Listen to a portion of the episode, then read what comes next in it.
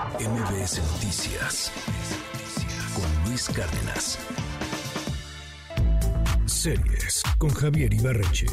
¿Qué tal Luis? Muy buen día. La serie que quiero recomendar hoy eh, ya tiene tiempo que salió, ya tiene tiempo que terminó, pero le estoy dando una segunda pasada para ver los detalles que me perdí la primera vez que la vi y ahora que lo estoy repitiendo puedo confirmar que es una de las mejores series que se han hecho en la historia. No es exageración, hoy les quiero recomendar la serie BoJack Horseman. Va de lo siguiente. Esta serie animada cuenta la historia de un caballo. En este universo humanos y animales conviven por igual, así como hay humanos que se ven como en la vida real, hay animales humanoides que tienen cuerpo de humano y cabeza de animal. Suena medio raro, pero muy pronto se entiende la premisa y funciona fantásticamente. El caso es que el protagonista es un caballo llamado Bojack Horseman. En los 90, Bojack fue un actor de una sitcom muy popular que se ganó el cariño de todo el país, duró varios años en, televisión, pero 20 años después de que la serie terminó, Bojack no ha conseguido trabajo como actor en un buen rato. Le va muy bien de dinero, o sea, sigue siendo millonario por las regalías de la serie, pero no tiene trabajo como actor, tiene mucho rato que no despierta, digamos, como ese ímpetu creativo, es además alcohólico, depresivo, es un tipo que está como viviendo una vida miserable a pesar de que lo tiene todo, y la serie arranca cuando una escritora es contratada para escribirle una autobiografía que va a publicarse con el nombre de él y a partir de ahí empieza a rascarle cosas a su pasado y empieza a enfrentar cosas que él ya había olvidado y como que poco a poco empiezan a salir a flote cosas horribles que hizo antes y empieza a hacer cosas horribles en el presente.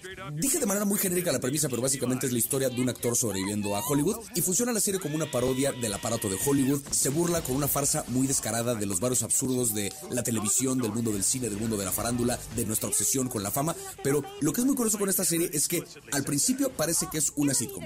Parece que es una caricatura de comedia acerca de un caballo que es actor y su manager es un gato y tiene como un amigo que es un perro. O sea, de nuevo, suena como una cosa muy coqueta, muy así como inocente, pero cuando pasan unos cuantos episodios uno se da cuenta del verdadero valor de la serie y es un drama que está a la altura de cosas como Mad Men. De nuevo, no estoy exagerando. El creador de la serie dice que se inspiró en Mad Men tanto para la intro de la serie como en general para los temas que toca Bojack Horseman y es que el protagonista sí es muy similar al protagonista de Mad Men. Es un tipo que a pesar de que lo tiene todo se siente muy miserable, es alcohólico, es depresivo, juega un poco con esta idea de qué pasa cuando estás en la cima del mundo pero sientes que estás completamente solo. Lo que tiene Bojack es que no es que al principio cueste trabajo de ver, al principio funciona como una sitcom muy divertida, pero a diferencia de como ver una sitcom tradicional, que cada capítulo hay borrón y cuenta nueva, caso ejemplo Los Simpsons donde no importa lo que pasa en un episodio, el siguiente capítulo hacemos como que no pasó nada, en Bojack no.